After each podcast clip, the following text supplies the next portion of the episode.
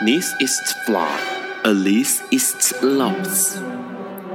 尼采说：“没有事实，只有诠释。”幸好在本瓜的世界里，问题永远比答案重要。今晚，让我们一起。各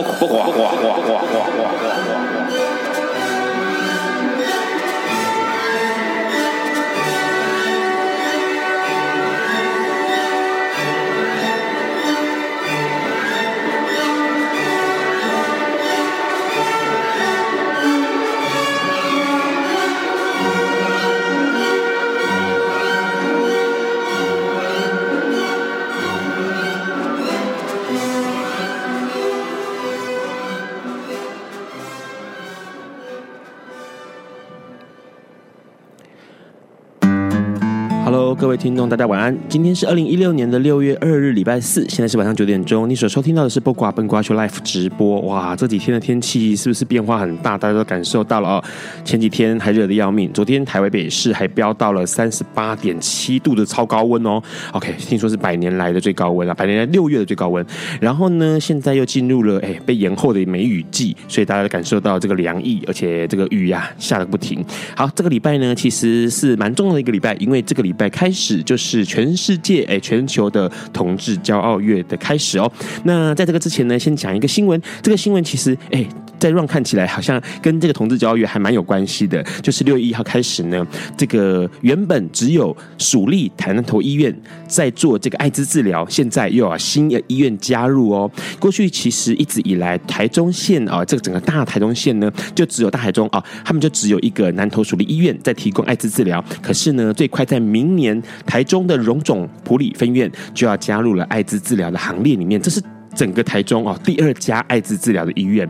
那其实呢，这件事情对于台中的朋友们来说是相当重要的，因为整个台中的大台中地区的感染者 HIV 感染者呢，大概有四百多人，可是却只有一家医院在做治疗。那当然拿药啦或看诊啊，当然是相对相对的比较不方便。那现在有新的医院要产生了，所以呃，新的治疗 HIV 的医院要产生了哦。那所以未来大家台中的朋友们就可以去这个比较多哎比较多的选择可以做治疗了。那除了这个之外呢，当然同志骄傲嘛，最重要的事情就是大游行啦，各各个国家都开始陆陆续续举办同志骄傲大游行。那第一个举办的就是巴西了。那巴西在五月三十号的时候呢，举办了骄傲大游行。那预计有两百多万人参加，这是一个非常非常盛大的哦。全球如果是同志骄傲游行的话呢，巴西算是数一数二的大。那只是比较让让感到兴趣的是说，巴西他们这次游行的目标是希望能够对于这个联邦法案呢提出一个。要求就是要求巴西人可以依照自己的意愿公布自己的性别身份，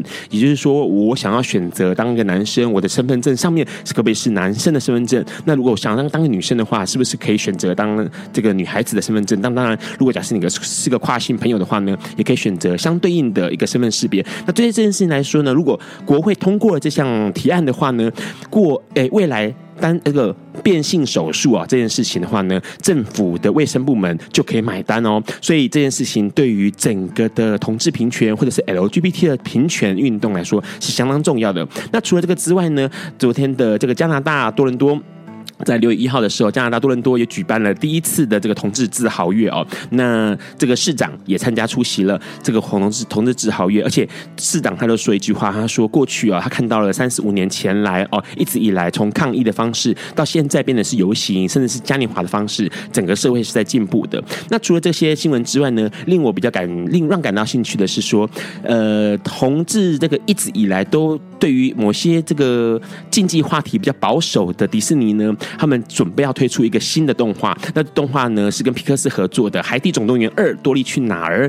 这个新的动画里面呢，哎，看到预告好像有一对女同志哦，女同志伴侣的出现。那许多人就开始好奇了，因为其实迪士尼过去一直以来都比较保守，可是问题是有这样新的改变，似乎对于全球的欢迎同志的关于 LGBT 的想法呢，迪士尼似乎也有一些想法了。那除了这个之外呢，还还有一件比较大的新闻，这个新闻其实对 Run 来说相当重要。那也就是说，比利时在五月三十号的时候宣布一件事情，他们现在正在考虑是不是要取消对于双性恋、同性恋者一些 LGBT 的朋友们呢的终身捐血禁令。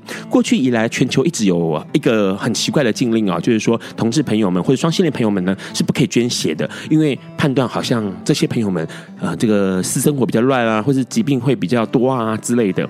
那在陆陆续续有一些国家，欧美有一些国家已经陆陆续续的开放这个禁令，也就是说，你是同志朋友，你还是可以捐血。那比利时开始在想这件事情，而且他们准备要进一步的去研拟，是不是可以让这个禁令呢可以解禁？那未来有可能。呃，比利时加入之后呢，就会相继于这个美国、法国、加拿大，陆陆续续就开始会有一些国家是可以让同志捐血的。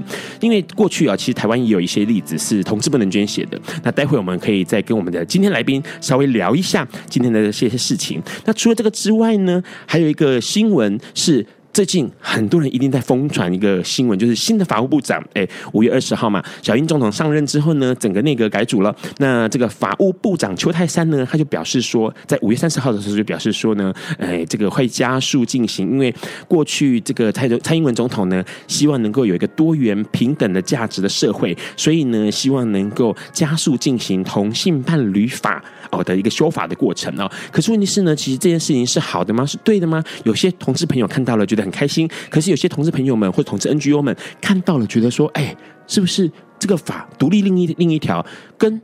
为什么不是直接修民事法就好了呢？这是不是一种比较呃有标签化的、有歧视性的、有排他性的一个呃嫌疑哦？所以其实对于邱泰山这一次一直提出来说，赶快赶快，我们赶快来制定这个同性伴侣法的事情呢，同志团体似乎不是这么认认同的哦。那可是问题是，待会我们也要请我们的来宾跟我们聊一下他对于这件事情的想法。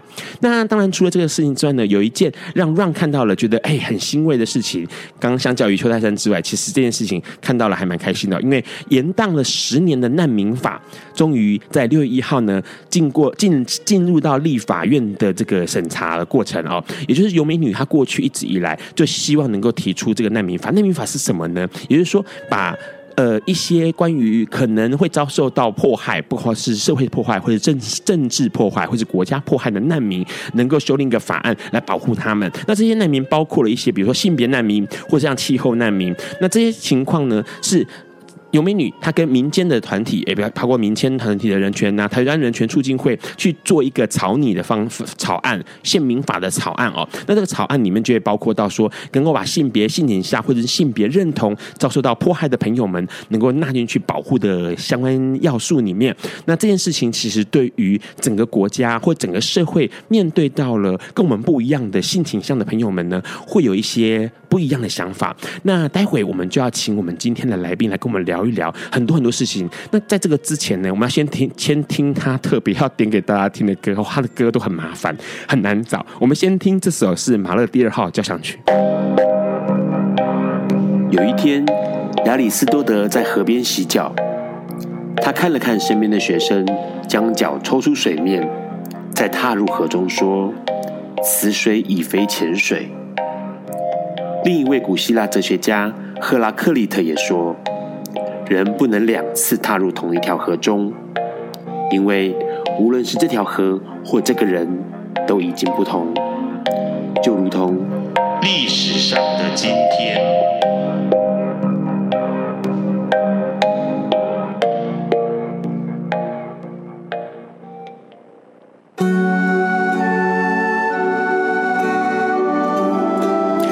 天是二零一六年六月二日，四年前的今天。也就是二零一二年的六月二日，埃及前总统穆罕默德·胡斯尼·穆巴拉克因为参与杀害二零一一年埃及革命的社会运动者，被判处终身监禁。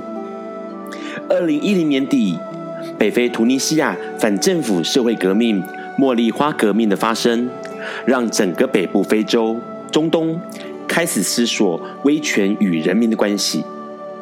二零一一年初的一个月内，包括阿尔及利亚、埃及在内的许多中东国家的社会运动者，群起效法茉莉花革命，试图透过示威抗议对抗威权政府。二零一一年的一月二十五日，埃及民众发动的“一二五革命”，正是施法茉莉花革命所发动的社会运动。一月二十五日这天，也被埃及人称为愤怒日或起义之日。一九八一年的埃及前前总统萨达特遇刺后，穆巴拉克上台，不仅修法让他的国家民主党成为国家一党专政的情况，并颁布国家紧急安全法来巩固他的独裁政权。在限缩人民的自由选举权、言论自由权的同时，更一步步让埃及的政治陷入严重腐败、高失业率、低工资和高物价等问题。这个情况与台湾当年颁布戒严、白色恐怖的情况一模一样。埃及政府可以无理由地对个人实施无限期监禁，并严格限制非政府组织或未经批准的任何集会活动。穆巴拉克的独裁统治被外界形容是埃及的法老。穆巴拉克统治自一九八一年起至二零一一年，长达三十年之久。埃及人民再也无法忍受，选在法定警察假日的一月二十五日发动街头示威、游行、集会与罢工，来抗议政府。除了要求穆巴拉克下台、军队解除戒严，更重要的是终止紧急状态，恢复人民的自由与正义的权利，并且建筑一个负责任的民选政府，并由他们来管理整个埃及资源。一二五革命以开罗与亚历山大两个地方最为激烈，其他城市也同步发动大小不等的抗议活动，全国超过一百万人参与。抗议运动三天后，也就是一月二十八日的礼拜五，祷告活动后，上万埃及群众开始进行抗议，短短数小时内上升到数十万人。这一天，警察被授权可以对民众使用催泪瓦斯、橡皮子弹与高压水柱。同时，在这一天也开始有民众被警方射杀了。仅隔一日，一月二十九日，被警方杀死的人数达到了一百多人。甚至在一天，一月三十日，政府下令士兵可以使用真枪实弹威吓运动人士。这场仅十九天的埃及革命，竟造成了八百四十六人死亡，六千四百六十七人受伤。二零一一年的二月十一日。埃及前总统穆罕默德·胡斯尼·穆巴拉克在国内持续示威与国际压力下，宣布辞去总统职务，并与家人搭乘飞机飞往距离开罗四百公里以外的度假胜地沙姆沙伊赫居住。两个月后，埃及检察机关提讯穆巴拉克，并开始对他实施拘留，针对三个月前对社会运动民众使用武力镇压一事调查。检察机关对他的指控包括，在一月二十五日的大规模民众抗议中，蓄意杀害抗议者，并涉嫌贪污，为自身谋取大约六百七十万美元的非法收益，以及浪费公共财产。当时的开罗上诉法院院长表示，如果法院认定他的罪名成立，那么他可能会被判处死刑。经过一年的审判，二零一二年的六月二日。开罗刑事法庭对穆巴拉克作出宣判，穆巴拉克和前内政部长被判处终身监禁。三天后，在下台后身体状况持续不佳的穆巴拉克，健康状况更为恶化。六月十一日，心脏甚至两次停止跳动。六月二十日，陷入了深度昏迷，仅能靠呼吸器维持生命迹象。反观台湾太阳花学运。新政府在总统就职当天，由行政院长林权撤销前行政院对一百二十六位学运人士的告诉乃论刑事告诉，但造成众多太阳花学运人士伤害的始作俑者，或是造成当年二二八事件数万人死亡的幕后凶手，迄今仍逍遥法外，并未受到政府的制裁。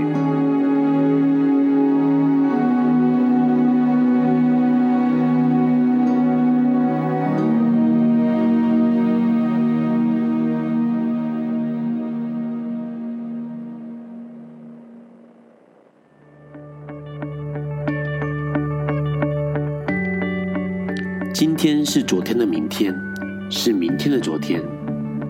今天可以是去年的今天，前年的今天，甚至是历史上的今天。但今天不会重来。你今天过得如何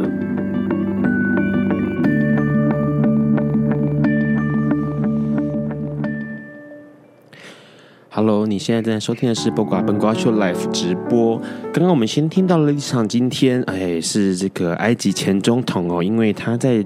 就呃正直的时间哦，他居然对于这个革命的一些或者是一些抗议的民众呢，做出了一些呃逮捕啊，然后枪杀的一些动作哦。所以在他卸任之后呢，立刻就遭到了审判，而且是无期徒刑哦。那这件事情其实可以看得出来，新政府很有 g 词然后同时对于一个呃必须要负责任的这件事情的一个态度哦。那除了这个之外呢，刚才听到了今天第一首歌，哎呀，这个笨瓜秀第一次有史以来第一次。放古典音乐哦，大家可能想说，哎，是不是走错台了哦？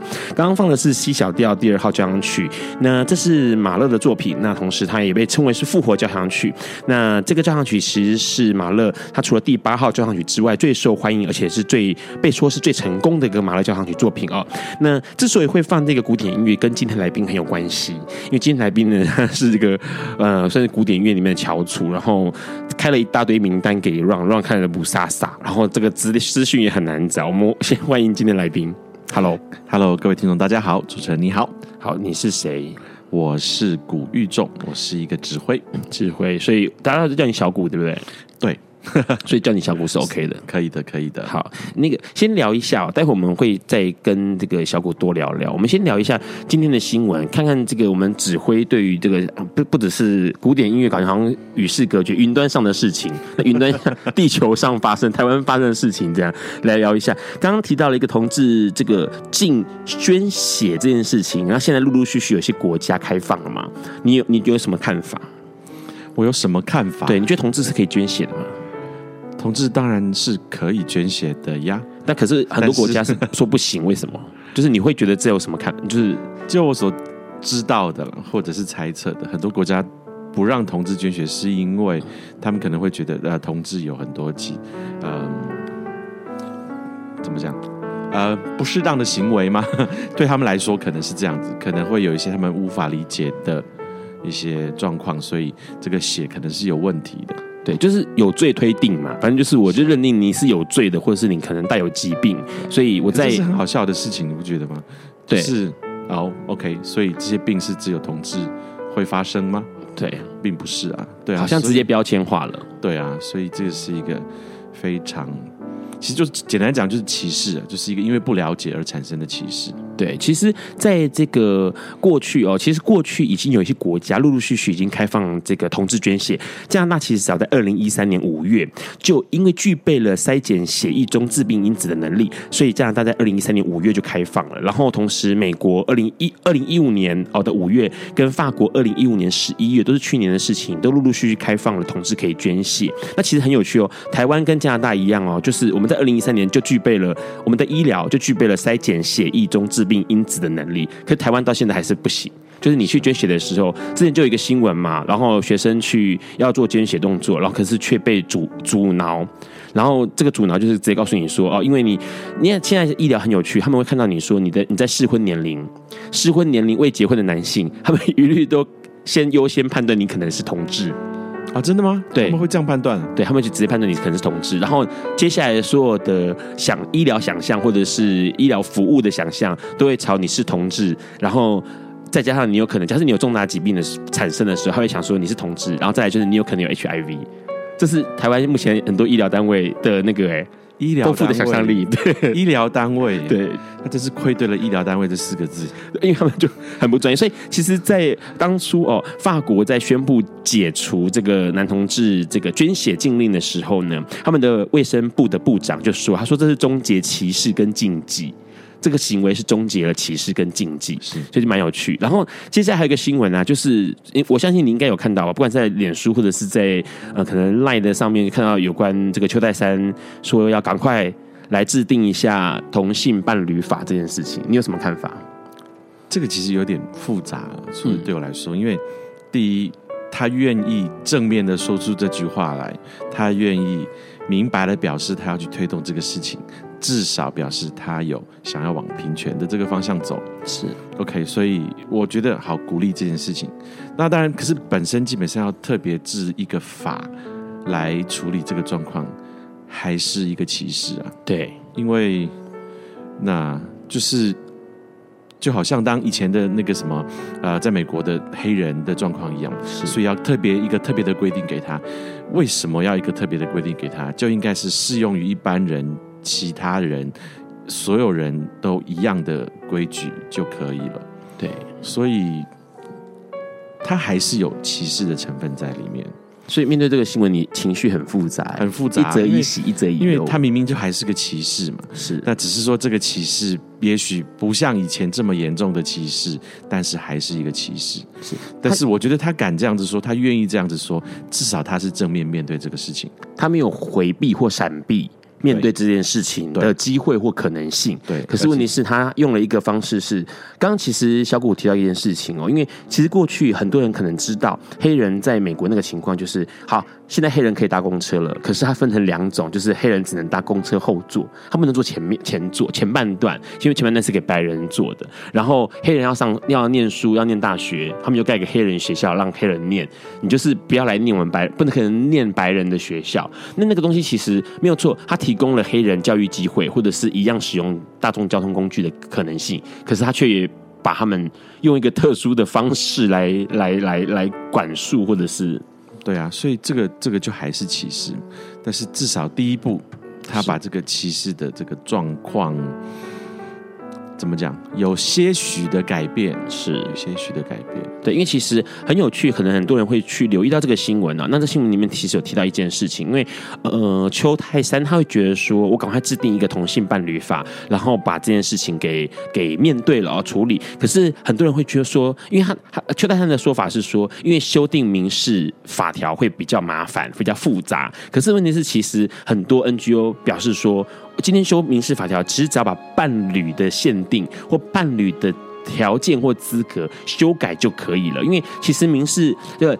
民事民法亲属编这个东西哦，里里面的内容它其实很完善，就是对于伴侣或者对于亲属这件事情是很完善的了。那如果你今天在修另外一个法出来的时候，是不是要比照办理呢？还是要去做重新的设定？那可能会更复杂，或是会有疏漏。那那个疏漏可能就会造成很多的实用性上面的困难，因为其实很多大大小小伴侣上面很多大大小小的琐事，这件事情可能一时半刻也没有办法。巨细靡遗的被列出来，你可能啊、哦、修了民那个同性伴侣法之后，你可能要花个好几年的时间，在不断的在补增修上去，因为太多东西被遗漏了。所以像这个同志咨询热线的秘书长啦，或者是像伴侣盟的执行长，他们都说，哎，邱太三这个话呢，跟法跟上一届的罗英雪好像没有什么太大差别，因为就在推脱。可是的确啦，邱太三他有一个态度，就是说，好了，我来面对这件事情了，我不面对不行，因为毕竟这件事情是新政府嘛，新政府。总是要有新的契机，这样子。好，接下来呢，待会我们先听完这首歌，然后待会我们要请小谷来聊一聊他的，哎，关于他的工作，关于他的专长这件事情。那在这个之前呢，我们要先听的是芭芭拉史翠珊带来的这首歌是《Not While I'm Around》，哎，被翻译成“有我在就不成”。OK。Hello，你现在正在收听的是不挂笨瓜秀 life 直播。刚刚先听到了一首歌哦，这首歌声音很熟悉，是芭芭拉史翠珊哦。这个国外哦有个说法，就是男生适婚年龄到了，然后整天听芭芭拉史翠珊，九成都是 gay 哈。然后他唱的这首歌呢，叫做 Not While I'm Wrong，这是一个在呃音乐剧算是。这个百老汇的音乐剧《疯狂理发师》里面的一首歌，哎，问一下小谷，为什么会特别挑这首歌？这首歌旋律很多人应该都听过，因为很熟悉。是我其实听的音乐还算蛮广的，各种类型都喜欢。那刚刚这首歌是音乐剧当中选出来，因为我很爱音乐剧，所以很多很多的音乐剧的歌曲我都很喜欢。那这首歌是从我最喜欢的一部音乐剧，我最喜欢的音乐剧之一，呃，《疯狂理发师》里面选出来的。是那那 While I'm Around 就是他的歌词，其实中说就是，呃，只要有我在，就我不会让任何人来伤害你。对，那他说四周可能有很多妖魔鬼怪，可能有很多坏人，可能有很多不好的事情发生，但是不要害怕，只要有我在，没有人，没有任何事情可以伤害你。这样子是，人家歌词很有趣，他说谁都伤害不了你，然后别人或许会遗弃你，不要担心，吹个口哨我就会出现。然后，反正他就是有点类似在保护某一个对象的那种方式在，在就是这首歌的内容大概是这个样子。哎，这首歌是那个他好像是那个各个国外的很多巨星的必考题，也就是很多人唱过这首歌，然后这个唱法也不太一样，因为在音乐剧里面可能比较多的戏剧性的表达，或者是比较强烈的表达，可是因为给流行的歌手们唱，它就会变得比较简单，然后却却很抒情，或者却让它变得很美，而不会这么多的在舞台上面的那种强烈的冲击的感觉。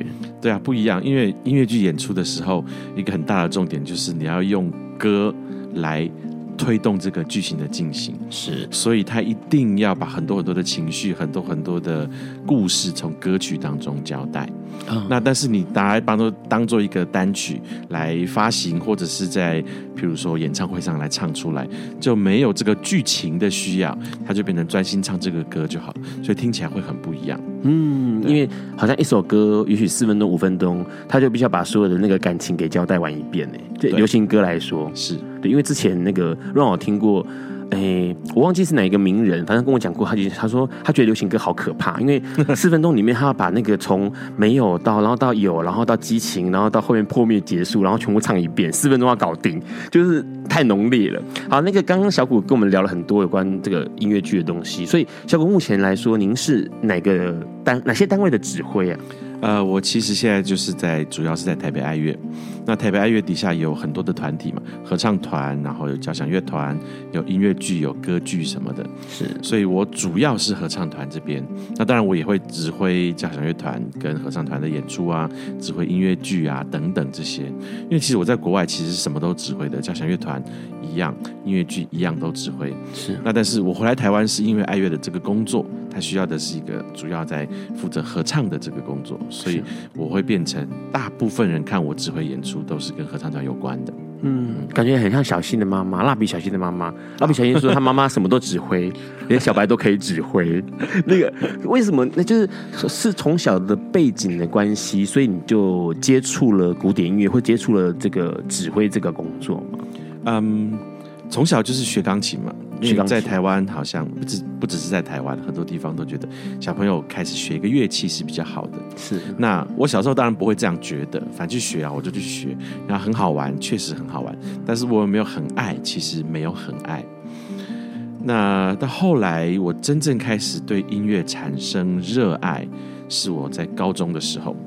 高中时候参加合唱团，开始唱歌，然后跟着学长啊，跟着朋友一起听音乐，才慢慢发现音乐当中的美好，然后才发现哦，原来我很爱音乐，那个爱是非常强烈的。可是这个在我小时候练琴啊什么的，我都没有察觉到。是，嗯，那个那个那个很爱音乐的音乐是指任何一种音乐吗？还是有特定的？任何一种音乐，嗯，当然那个时候我们在合唱团嘛，所以听的就是，比如说合唱曲啊，听歌剧啊，听音乐剧啊这些为主啊。那后来也开始接触了其他的东西。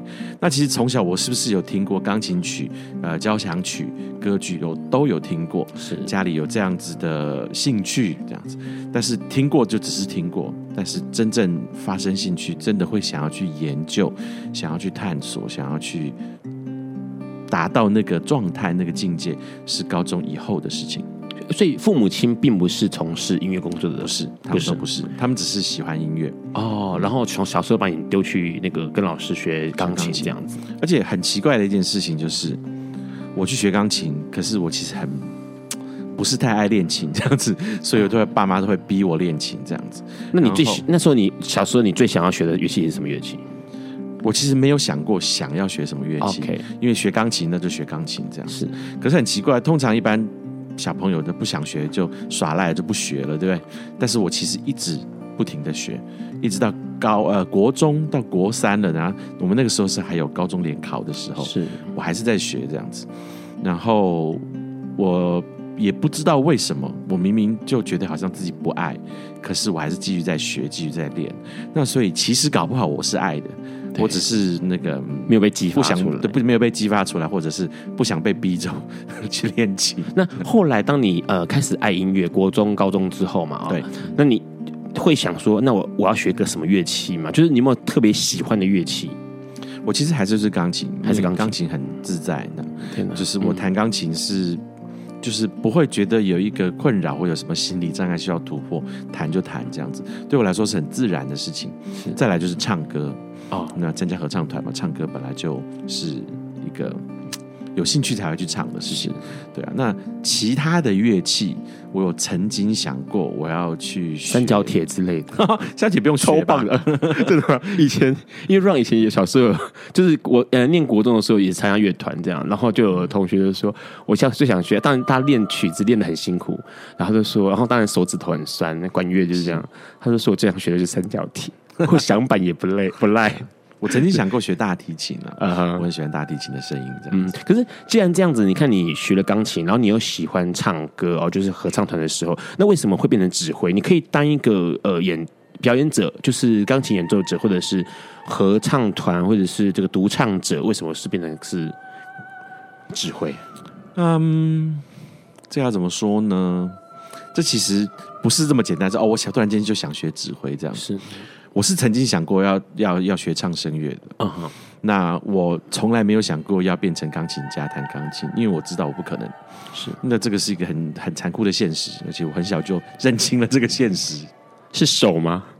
手是一个原因啦，而且再来就是你要变成钢琴家，其实你在很小很小的时候就要有一定的程度。对，但是你知道我刚才说我小时候不爱练琴，所以我并没有那个程度。是，那。再来，我的手也不是那种很像弹钢琴的手，是那没有训练，所以所以要要成为钢琴家是不可能的。那唱歌、上声乐曾经是我的一个可能性，这样子。但是后来那个时候，我其实高中要考大学的时候，我是想要考音乐系的啊，但是家里不赞成。是一方面是觉得我又不是从小学的，怎么可能跟人家竞争的过？二方面他觉得。感觉学音乐好像没什么前途，所以就没有真的去考音乐系。可是我在大学还是参加合唱团、参加乐队什么的。那后来是有一次有一个老师，他要选一个团员来做助理指挥哦，然后他问我有没有兴趣，因为他说他从我排练时候的反应，他觉得我应该有这个当指挥的能力，因为对音乐的感受力很明显，这样子，我就试试看嘛。一试之下，结果我竟然好像就还不错，而且我自己也很喜欢，觉得哎，当指挥很好玩，可以做音乐，可以可以做一些我之前没有想过可以做的事情，而且不只是排练的过程，演出的过程很有趣，而且还有一个特别的这个成就感，是，所以我才决定我要试试看能不能当一个指挥。嗯，所以他就踏小谷就踏上了这个指挥一途哦。接下来先让大家听一首歌，也是小谷指定要播给大家听的啊，选给大家听的歌曲。这首歌呢是一个拉丁文的一个呃天主教的奉献经，那基本上的名字很难念，待会让让小谷念给大家听。我们先听这首好听的歌曲。你现在正在收听的是《播瓜笨瓜秀》Live 直播。哎，刚刚听到了一首歌，虽然没有听到很多，但是它的这个它的呃。曲名很多字，run 也不太会念。那，小古，你告诉我们大家这是什么歌？它叫做《O Salutaris Hostia》。好，它是一个拉丁文的歌曲，拉丁文的是一个经文歌，天主教的经文歌。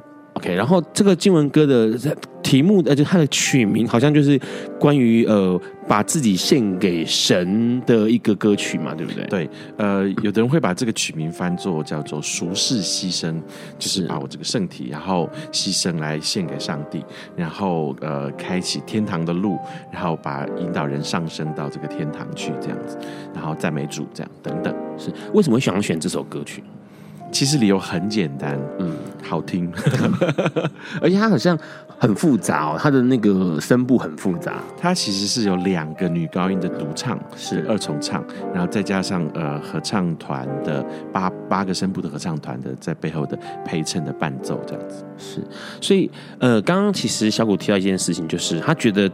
当指挥可以做音乐，那听起来指挥要掌管很多事情。刚刚听到这首拉丁的这个这个奉献经文的歌曲哦，它是一个经文歌曲，里面就有八部的这个合合唱的部分，对，然后又有呃独唱的人，对，来来来呈现整首曲子哦。你问一下，你觉得你自己啊，就是在提到说呃后面的话题之前，先问一下你自己最喜欢，因为你自然当了指挥嘛，后来开始就是学做指挥这件事情，那一路这样过来，从以前到现在多久时间了？诶、欸，我第一次指挥是在高中的时候，班上的那种班级的那个合唱比赛，是，那就在学校里面。那第一次在一个真的观众面前指挥是在我大二的时候，就是刚刚提到那个当助理指挥的那个经验。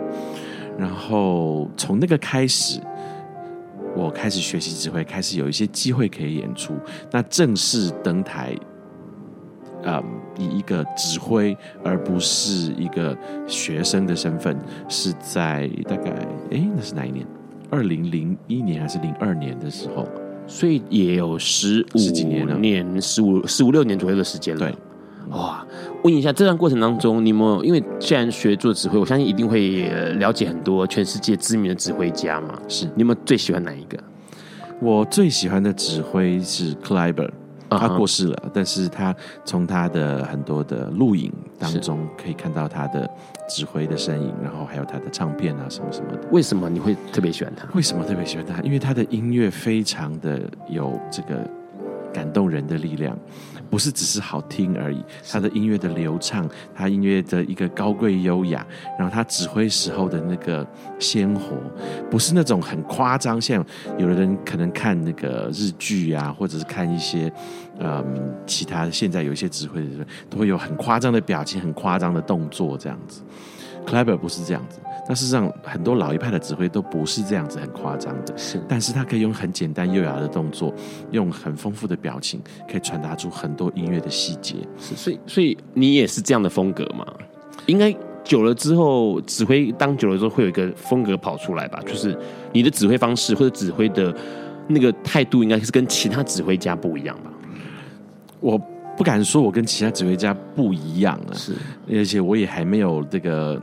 资深到我可以有一个所谓我的风格。是，但是我自己喜欢的指挥不是那种很夸张、很吓人的，嗯，但是我的指挥是很有人这样子说，我的指挥是很流畅的，然后是很温暖的，很有人的味道。然后在我指挥的时候，我跟我的团员会有除了手势上的沟通之后，我还有表情，嗯，然后我会尽量的从音乐的角度来出发。嗯，对啊，这样讲可能很抽象，很抽象。那实际一点来说，我就不会说这个叫一二三是很规矩啊，哈，什么东西一定要这个样，一定要那个样。是因为有很多时候音乐是要需要那个线条，需要那个氛围。是在排练的时候，当然需要很规矩，因为一切都要很精准。是，可是真的到演出的舞台上的时候，你除了那个精准之外，你必须要带出那个音乐的风格，带出整个音乐的氛围，因为观众接受到的。除了你的精确，除了你的对错之外，他还必须要感受到那个音乐的氛围跟风格，这样子他才会真的享受。所以是指挥把一首乐曲的情绪透过演奏者传达出来吗？可以这么说。所以演奏者自己如果是在一个哦合唱好了啦，合唱的演演唱的这些合唱团员们，基本上应该是要没有没有颜色的，对不对？对也不对。怎么说对？因为对不能够有太多的个人的风格，是因为个人的风格就一定会突出，就一定会不一样，就一定会有很多的不整齐，不管是音准的不整齐，或者是情绪表达的不整齐。嗯，所以对团员不可以有个人的风格，但是也不对的原因是因为对我来说，每一个人的声音都是独特的，是。那指挥的工作不是把每一个人的声音变成一模一样，指挥的工作不是把每一个人的声音变成没有个性，指挥的工作应该是把每一个人有特色的声音、有特色的这个个性，用一个方法让它可以融合在一起，让它可以唱出有血有肉的感情，是，而不是全部都没有。然后全部都清清如水，那这样最干净。可是那这样的话，你要怎么传达你自己的情绪？就是你对这首歌的诠释。还是透过我的指示，譬如说，我觉得这边应该要快一点、慢一点。OK，我觉得这边一定要强弱如何，这个线条要走到什么地方，方向在哪里？是哪一个字要强调嘛？哪一个句子要强调？利用这样子不同的组合。那当然，如果很个人化的话，就每一个歌手很个人的，他想强调的东西可能不一样。是他想要变快变慢的地方可能不一样。那这个就只好听我的。嗯，那所以用这样方法可以把我要的诠释透过他们表达出来，但是我又会鼓励他们，希望他们在我所安排好、设计好的这个表现方式当中放入他自己的情绪，他可以在这个时候跟着我一起做他的，譬如说情绪的放大，是，但是他要怎么放大是他的方法。是，然后如果万一他的方法跟其他人非常格格不入的话，那我必须想办法来修整或者融合。是，那合唱团只会常碰到一个就是声音不整齐，所以很多指挥会觉得，那把每个人声音都全部都掐着，全部都一样。是，可是对我来说那个。不是真的整齐，那个就好像齐头式的平等一样，是不对的。嗯、我必须要找出方法，譬如说谁跟谁不能站在一起，或者谁跟谁应该要站在一起，或者是哪一句哪一个人的声音可能要多一点，哪一句哪一个声音可能要少一点等等，用不同的方法来制造出一个融合的音响。那这样子，这个音乐才会有不同的张力，才会有不同的个性，不同的颜色。所以，这个是当一个指挥最难的事情吗？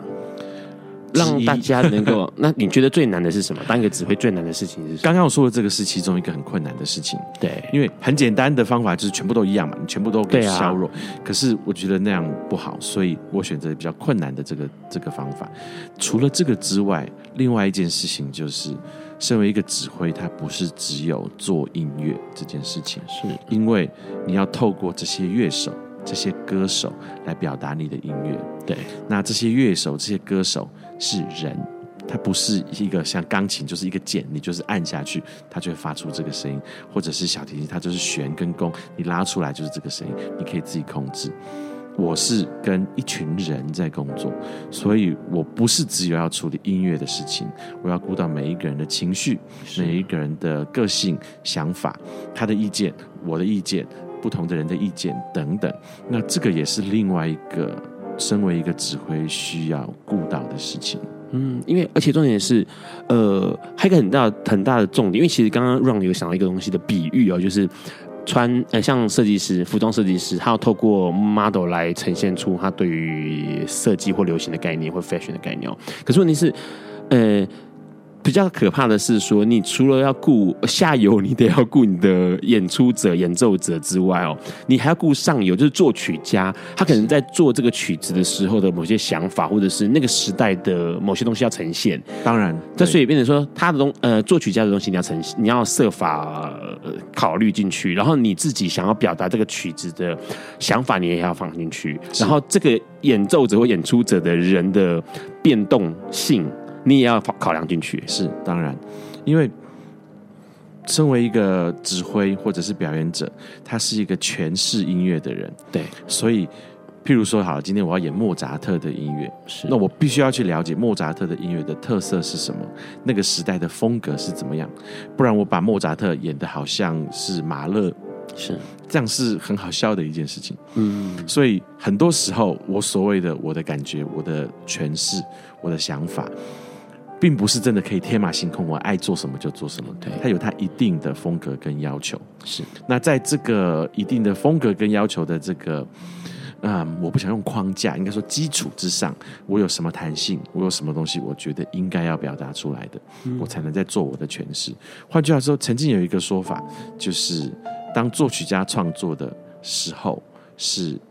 这个这个作品的第一次创作，OK，我知道。然后诠释者像我们指挥或者演奏者，其实是第二次的创作，从第一次创作的基础上做出你的第二个创作。是，而且还有一个说法是，观众看的时候，观众是第三个创作者，因为每个人听到看到的，会在心里面、脑里面有一个新的组合跟新的想象，那就变成了第三次的创作。是，而且重点是，像这一次哦，小谷来笨瓜秀要讲一件事情，因为之前让就有在文宣上面提到一件事，在五月的时候呢，小谷他有没有一个这个音乐剧？但是音乐剧是原住民周族神话去做成的一个音乐剧，这件事情蛮有意思的，因为它是一个呃，算是神话故事，而且是跟原住民有关系的。是，要不要说一下这个音乐剧的内容，或者是它的那个呈现的方式？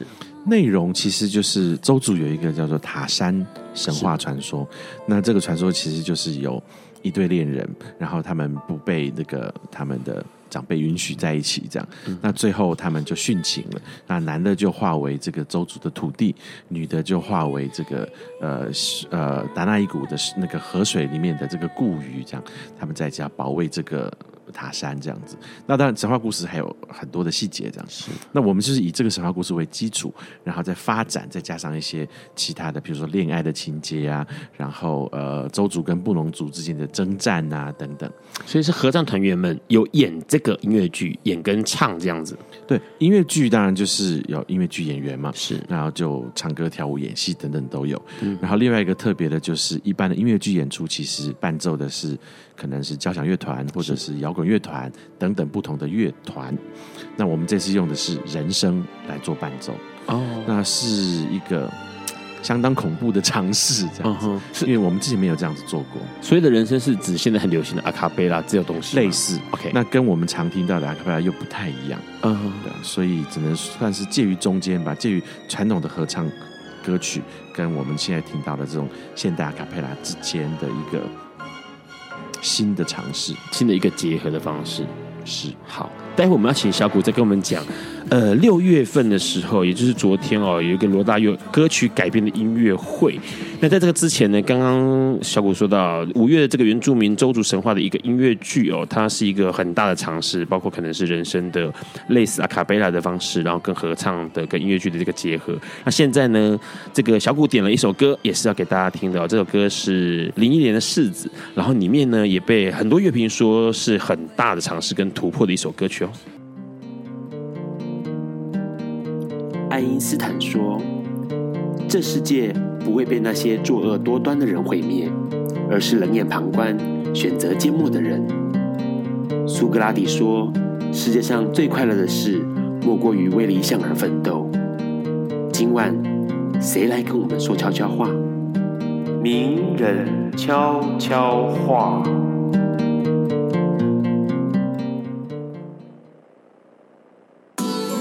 位笨瓜秀的听众朋友们，大家好，我是路德协会的森杰 Paul。最近的生活里，我体会到不要太轻忽自己的价值，即便有很多人不喜欢我们，不要失去相信自己的纯真。我们每一个人都有很多的创意，很多的幽默，还有可爱、被爱的一面。我们需要努力的去珍视它，也学习跟这样的自己和平共处。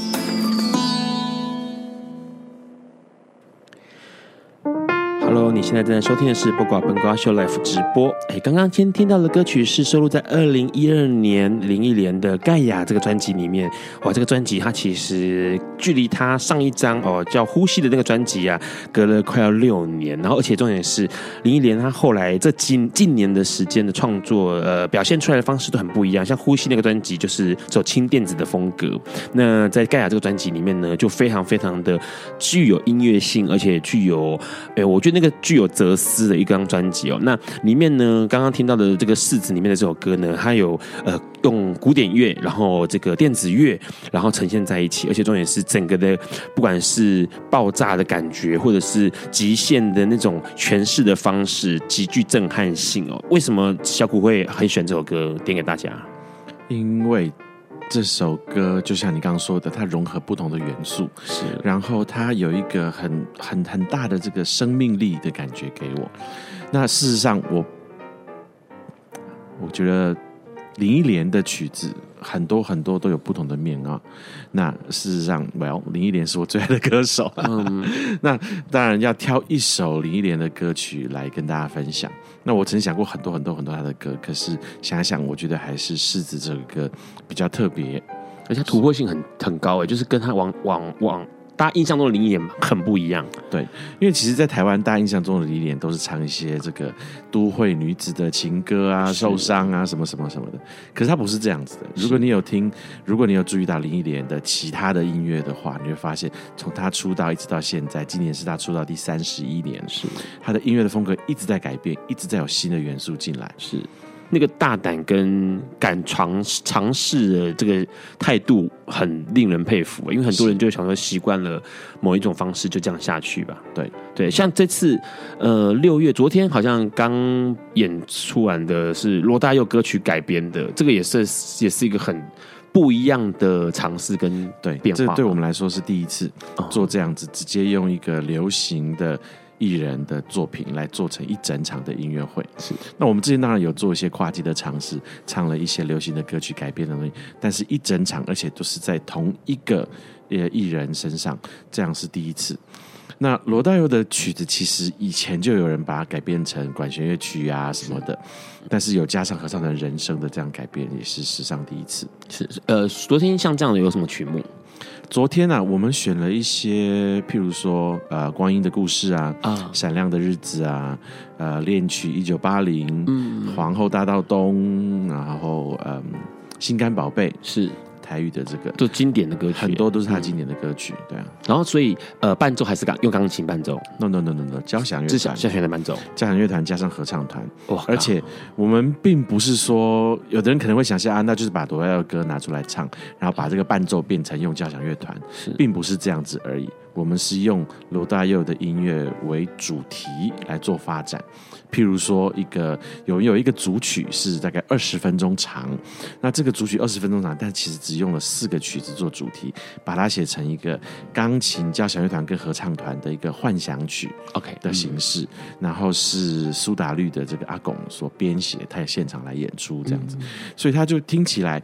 对于一个没有听过罗大佑音乐的人来说，它就是一个像钢琴协奏曲一样的作品。嗯，那听过罗大佑音乐人的人，他就会说：“哦，他是罗大佑的歌曲改编的。”等于说，他同时兼顾了流行的元素，这个音乐的主题，但是它的形式其实是古典音乐的形式。是，所以这是一个好的入门古典乐的方式嘛？因为很多人对于古典乐来说，就是天哪，那是我我可能八竿子打不着的事情。目前来说是，就是去听一些跨界的，或者是融合在一起的，然后从自己熟悉的那个方向进去古典乐是比较好的。这可能是其中一个方法。嗯，那当然，这个跟真正传统的古典乐还是有不同的。是因为很多人无法理解古典音乐，或者是不知道怎么欣赏古典音乐，很大的一个原原因是因为它很抽象。对啊，它不像流行歌有歌词，那流行歌的旋律比较稍微简单一点，朗朗上口。是，那古典音乐我们现在常听到的一些有名的古典音乐，都是有一定的复杂度，而且又没有歌词，又没有什么，全部都是很抽象的这个音符，所以很多人可能一下子没有办法接受。那这种跨界的作品可能是其中一个方法。那从跨界的这个云开始，你会先呃接受这个音乐。然后慢慢，也许你可以习惯了之后，再去听一些可能。复杂一点的，或者是可能再抽象一点，是。那像这种跨界的作品是一个入门的可能性。另外，我知道有些人其实是从像是电影配乐哦，对，因为电影配乐也是一个介于中间，它需要有一定的这个流行的感觉，一定的这个朗朗上口的程度，但是它又其实是一个古典音乐的形式，是。甚至于你说像大家可能会喜欢听呃宫崎骏的这个动画这个九十场的作品。是配乐，那你去听，会觉得哎、欸、很好听，因为它有朗朗上口的旋律，它有一些比较呃情境的感觉。是，但是慢慢的，你从这个开始，也许可以再听一点更纯古典的音乐。是因为其实对于很多人来说，能够被记住的旋律是重要的。就是 现在跟任何人讲说华格纳的指环，大家都只会哼女武神前面那一段，就就这样，因为它是被记住的旋律，其他。不被记住的旋律就被忘记了，是，而且古典音乐是这样子，就是你不可能就一个主题完，然后就结束了。是啊，它要发展。那这个发展的过程是很多人碰到瓶颈的地方，因为发展之后就超过他能够负荷的范围了，是超过他的大脑能够 process 的这个范围。是，可是像流行歌曲，它很简单，一个主歌，然后一个副歌。那有的时候可能会有一个过门的第三段，又回到主歌副歌，那又是比较简单的旋律等等这样子。是，所以其实对于很多人来说，刚刚听到，我觉得还有一个重点，有时候可能听古典音乐，你也不一定要把它，就是其实感受就可以耶，因为。所有的表演艺术，应该你在欣赏的过程当中，你觉得它是好听的，你觉得它给你了愤怒的感觉，你觉得它给你了悲伤的感觉，这样就就可以了吧？这样就可以了，其实不需要去分析它。因为那个让一个朋友叫做焦元溥，然后这个焦元溥先生呢，就会很喜欢丢一些东西给我听的时候，就是这个也分析，那个也分析，然后我每次想说这有什么差别啊？可是那是我觉得，哎，有些曲子听了就觉得好听，然后有些曲子听了就觉得，哎，听了好好悲伤哦。那我觉得似乎对于多数的朋友来说，能够听然后感受乐曲带给你的情绪，这样就应该就 OK 了吧？这是入门的第一步啊。是。那如果你觉得这样就很满足了，当然是可以。那有些人就不满足，为什么会这样？为什么会那样？啊、那你可能也许可以再多听一点，去研究、去思考。如果你并不想知道为什么，你只要去感受，你只要觉得这个好听，那也很 OK。是，而且还是还是好像有些人还会去找版本嘛，不同版本的呈诠释方式，或者是各种同一个曲目，然后有不同的呃，也许是演演演出的方式不一样，他可能就有兴趣就把它找来，然后多听了多看了就懂了，是是不是？好像是这样哦。好，最后一个其实有个很有趣的事情是，我想问一下小谷，很快的问一下，当一个指挥家很难，那我觉得想要问问看说，说有没有？指挥一群人跟指挥自自己这件事情，因为其实很多人对于自己的情绪啊，或者是觉得有时候会觉得，呃，我之外好像还另外一个我。那你觉得有什么呃建议给朋友们，让他的觉得说，当个指挥，同样的道理去指挥自己，让自己过得更好？指挥这件事情其实非常需要的是几个，我算是条件或者是元素这样子。第一个，你要有。观察力，OK，就像你要去理解，譬如说这个作品，你要去理解这个作品。第二个，你要有这个表达能力，你要把你的想法，对你这个作品理解表达给你要指挥的这群人。第三个就是你要有足够的冷静，是因为你冷静的时候，你才能够分辨得出这样是对的，或者是不对的，这样子不好，那怎么办？怎么改善？这样子，所以。对于一个人在面对自己的时候，其实也会需要这些能力。是很多人无法管掌控自己，或者是无法为自己安排规划一些事情，是因为一他没有这个观察力，他没有了解到自己到底需要的是什么，是自己到底应该做什么。第二个是没有足够的表达力，没有办法告诉自己我应该要怎么做，没有办法告诉自己我可以怎么做。那第三个最常出现就是碰到自己的事情不会有冷静的头脑来思考，是。那没有冷静的头脑来思考，就可能不小心做出错误的判断，是。所以指挥别人、指挥自己都是一样的，你要能够观察、了解到自己，你要能够跟自己对话，告诉自己什么样做，你要够冷静，是。那当然人没有这么简单嘛，人是。情绪的动物，人有很多不同的面向。要做到这些事情，你要去观察别人，去告诉别人，去冷静的看别人是简单的，看自己是很难的。不然怎么会有“当局者迷”这句话出现？哎，有道理。所以当。既然要避免当局者迷，就不妨跳开来当一个局外的指挥，也许你会比较冷静的看看自己哦。在节目最后面呢，其实小谷点了一首歌给大家，这首歌哎，就是小谷自己乐团带来的歌曲，这首歌叫做《寻梦者》，那它是收录在这个一张，哎，说说看这首歌吧，《寻梦者》是冉天豪的作品，是那他的歌词来自于戴望舒的诗，那。这张专辑叫做《愿》，是我指挥的，然后台北爱乐室内合唱团来演唱的一个专辑。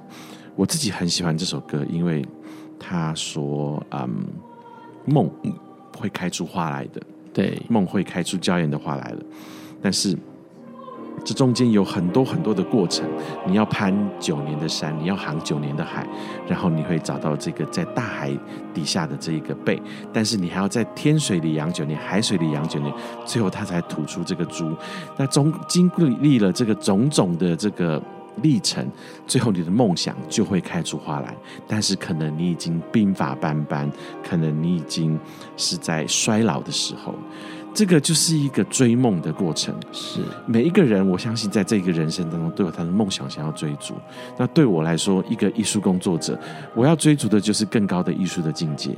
可是我不知道哪一天我会达到，我甚至不知道他有没有可能会达到。是，但是我还是付出我这一生在追寻，在想办法达到这个境界。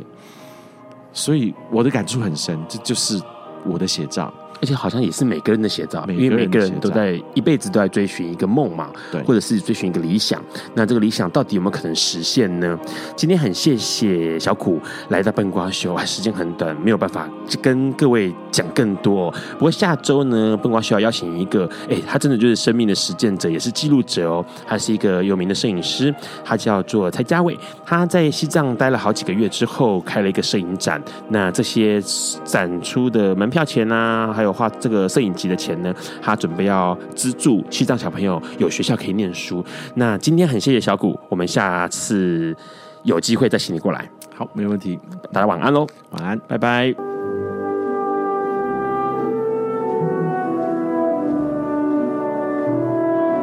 以上节目不代表本台立场，感谢路德协会与中华电信协助播出。